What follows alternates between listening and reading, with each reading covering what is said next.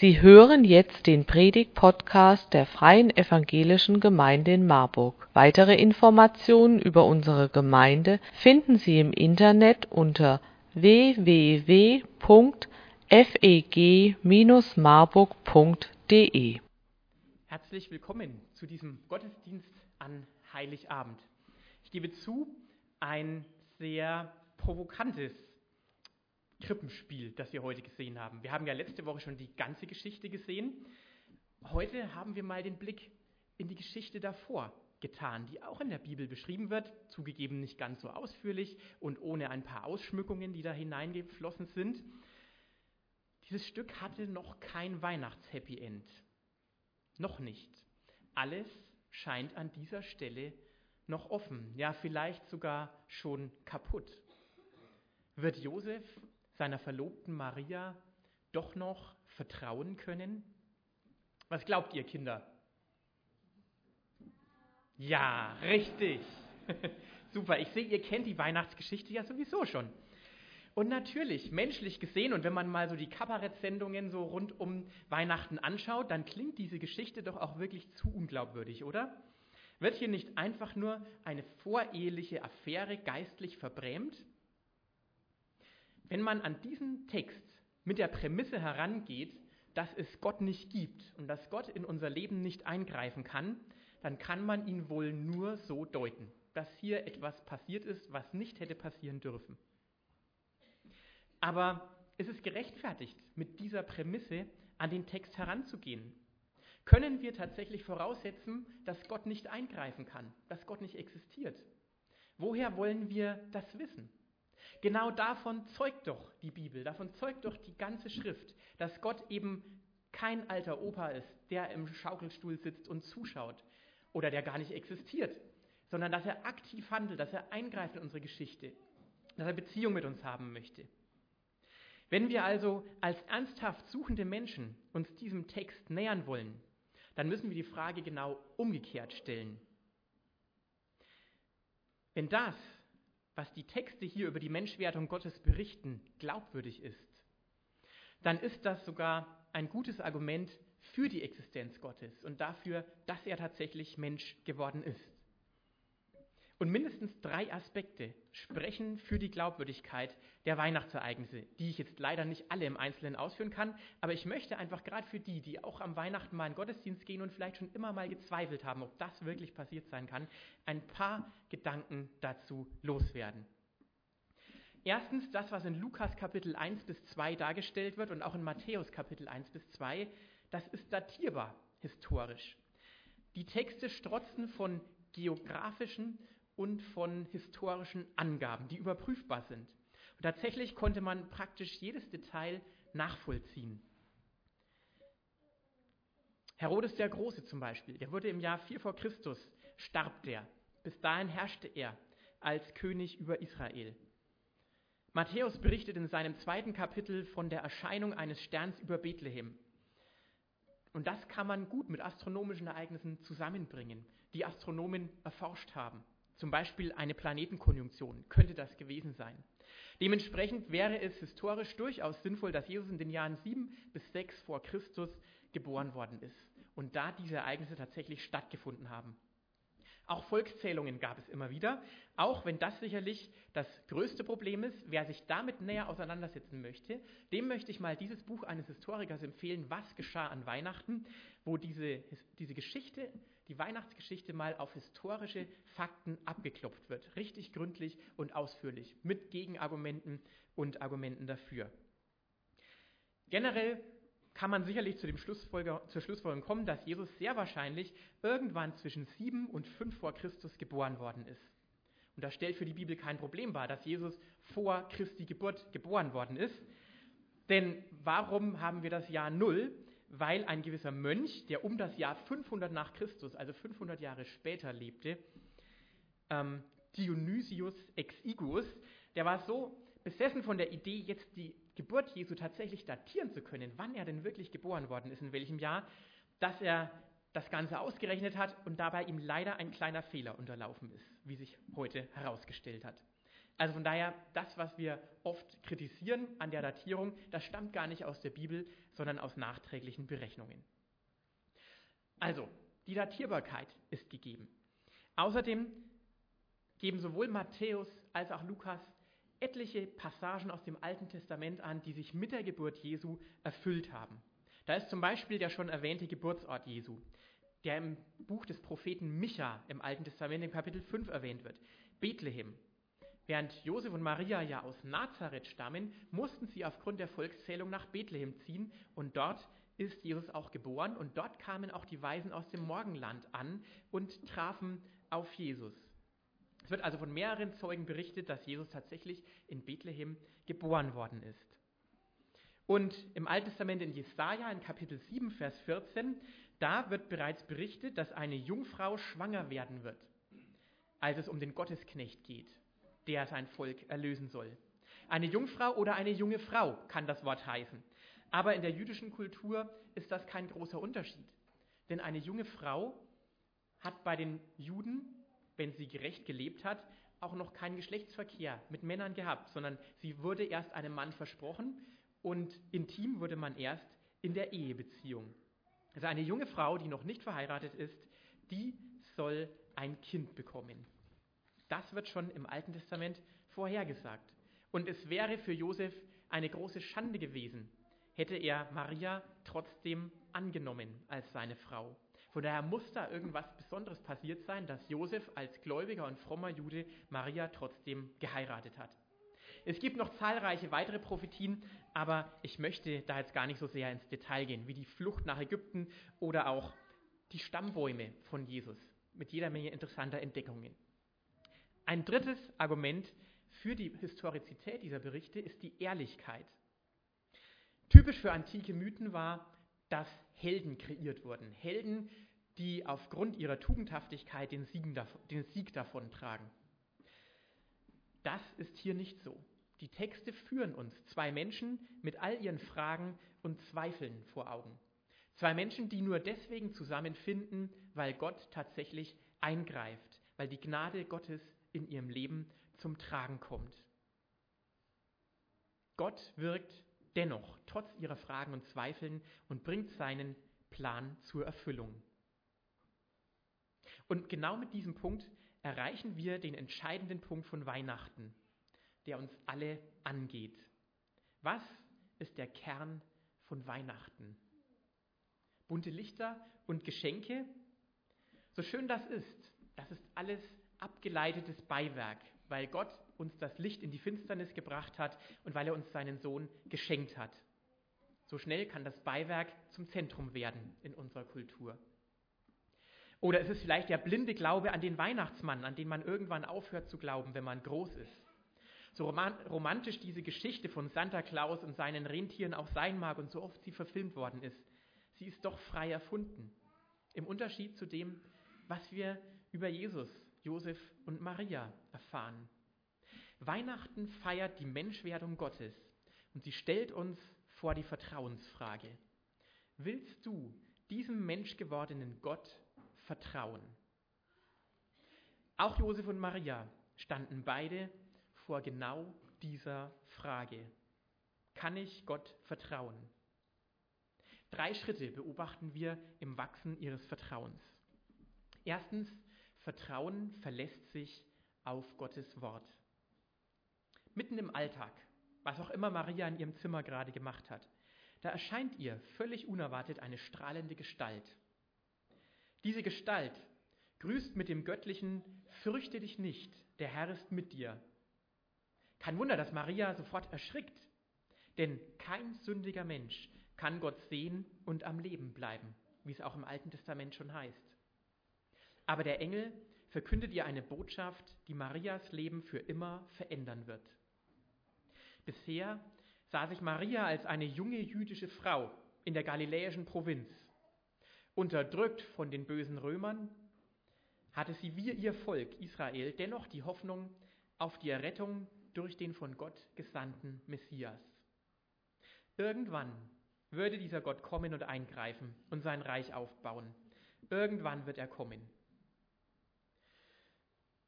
Und so eine lange diese Tradition, diese Vorstellung auch gehabt hat, so akut wird sie plötzlich, als der Engel in Marias Leben tritt.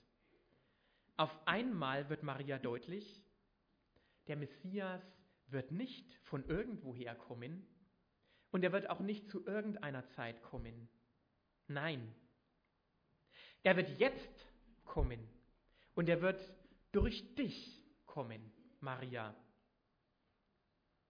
Marias Identität wird von einem Augenblick auf den anderen auf den Kopf gestellt. Auf einmal soll sie von einer gewöhnlichen Frau zur Mutter des Messias werden, die Mutter des menschwerdenden Gottes. Wenn Gott ins Leben eines Menschen tritt, so wird das Alltägliche heilig. Gott verwandelt Marias gewöhnlichen Alltag in einen ununterbrochenen Gottesdienst. Jedes Fläschchen, das sie Jesus geben wird, wenn es denn damals schon Fläschchen gab, und jede Windel, die sie wechseln wird, wird zum Gottesdienst. Sie dient Gott mit all ihrem Sein und Tun. Maria war eine auf Gott Warterin und nun soll sie eine Gott zur Weltbringerin werden. Sie war eine auf Gott Warterin und soll zu einer Gott zur Weltbringerin werden. Und genauso Josef. Er soll Marias Mann werden und somit Ziehvater von Jesus. Und da kommen die Fragen. Der zweite Punkt, den wir lernen können, Vertrauen wendet sich an Gott. Bei so viel Übernatürlichem ist es ja kein Wunder, dass auch Zweifel hochkommen. Bei Maria, die zurückfragt, und bei Josef. Wie soll das passieren, dass ich schwanger werde, ohne dass ich bei einem Mann gelegen habe? Maria wendet sich mit ihrer Frage an Gott. Das ist Vertrauen. So wie dieses Kind seiner Mutter vertraut. Es gibt trotzdem Geschenke heute Abend, glaube ich. Maria wendet sich mit ihrer Frage an Gott. Das ist genau die richtige Adresse für alle Fragen und Zweifel, die wir haben. Das ist Vertrauen. Ich muss meine Zweifel nicht verstecken. Gott hält sie aus und er antwortet auf seine Weise. Er offenbart vielleicht nicht alle Details, aber ausreichend viel, dass wir den nächsten Schritt tun können. Bei Gott ist nichts unmöglich. Er hat das Universum aus dem Nichts erschaffen und er gibt Maria einen Beleg seiner Kraft. Er weist sie hin auf ihre Verwandte Elisabeth, die im hohen Alter noch völlig überraschend ein Kind geschenkt bekommt, was großes Erstaunen auslöste bei allen, die davon hörten. Damit hat keiner gerechnet. Kein Wunder, dass Maria sofort nach der Ankündigung durch Gabriel, den Engel, gleich drei Monate lang zu Elisabeth zieht, um sie im Erleben dieses Wunders zu begleiten, hautnah dabei zu sein. Und dann ist da Josef, der natürlich Zweifel hat. Maria ist schwanger und definitiv nicht von ihm. Ein absoluter Affront für einen Verlobten, nicht nur in der jüdischen Kultur. Seine Ehre ist damit mit Füßen getreten. Aber ihm geht es vielmehr um die Gebote Gottes, auch um das Liebesgebot. Die Bibel bezeichnet ihn als gerecht, als fromm. Er wendet sich durch sein Verhalten an Gott, auch wenn kein explizites Gebet von ihm überliefert ist. Er beschließt, Maria nur heimlich zu verlassen, statt sie öffentlich zu konfrontieren, wie er es auch hätte tun können, und sein Recht einzufordern. So kann er einerseits Gottes Gebote heilig halten und zugleich die Schande für seine Maria, die er immer noch liebte, so gering wie möglich halten. Er bleibt in allem Ärger und in allem Frust Gottes Gebot treu. Welche Größe? Es ist ganz klar, dass hier nur ein direkter Eingriff Gottes die Lage klären kann. Und so erscheint Josef ein Engel im Traum, wie es das Matthäusevangelium in Kapitel 1, Vers 20 bis 25 darstellt. Das ist eigentlich die Weihnachtsgeschichte bei Matthäus, die da deutlich kürzer ist als bei Lukas. Da heißt es, noch während Josef darüber nachdachte, erschien ihm im Traum ein Engel des Herrn und sagte, Josef, du Nachkomme von David, zögere nicht, Maria zu heiraten. denn das Kind, das sie erwartet, ist vom Heiligen Geist. Sie wird einen Sohn zur Welt bringen, den du, den sollst du Jesus nennen. Das heißt, der Herr rettet. Denn er wird die Menschen seines Volkes von ihren Sünden befreien. Dies alles geschah, damit sich erfüllte, was der Herr durch seinen Propheten vorausgesagt hatte. Die junge, Jungfrau wird schwanger werden und einen Sohn zur Welt bringen. Den wird man Immanuel nennen. Immanuel bedeutet, Gott ist mit uns. Als Josef aufwachte, tat er, was der Engel des Herrn ihm aufgetragen hatte, und er heiratete Maria.